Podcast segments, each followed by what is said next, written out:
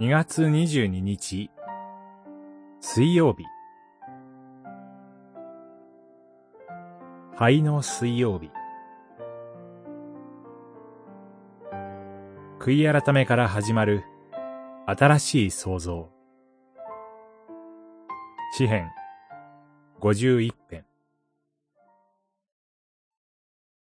神よ。私を憐れんでください。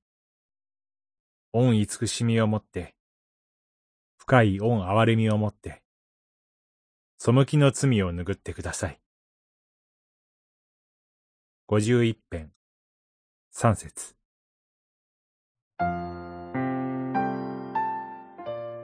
今日から、主イエス・キリストの十字架の見苦しみを思い巡らす、レント、四旬節、受難節に入ります。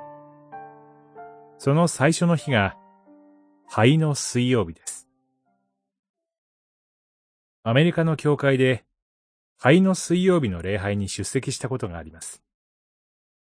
御言葉と祈りに続いて、知識者の前に一人一人進み出ます。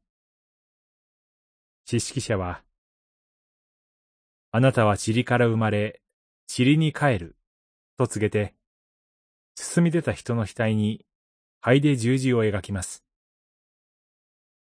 そうして、私たちの心を悔い改めへと方向づけるのです。人間は死んで灰と塵に帰ります。灰は死すべき人間の罪と無力を象徴します。人は自らの力で生きることができず、神に立ち返ることもできません。旧約の信仰者は、その象徴である灰に座し、灰をかぶって、神の見舞いに自らの罪を告白し、悔い改めを言い表しました。詩編51編は、ダビデの悔い改めの詩です。神の見舞いに罪を悔いて許しを求めています。そのことが、清い心を創造し、と言われる点が特徴的です。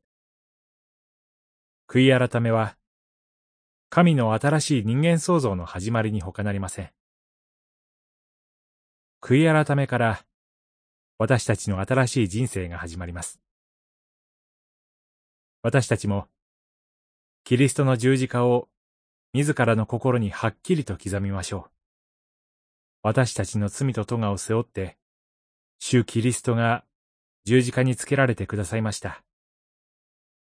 その十字架に、罪の許しの確かな土台があります。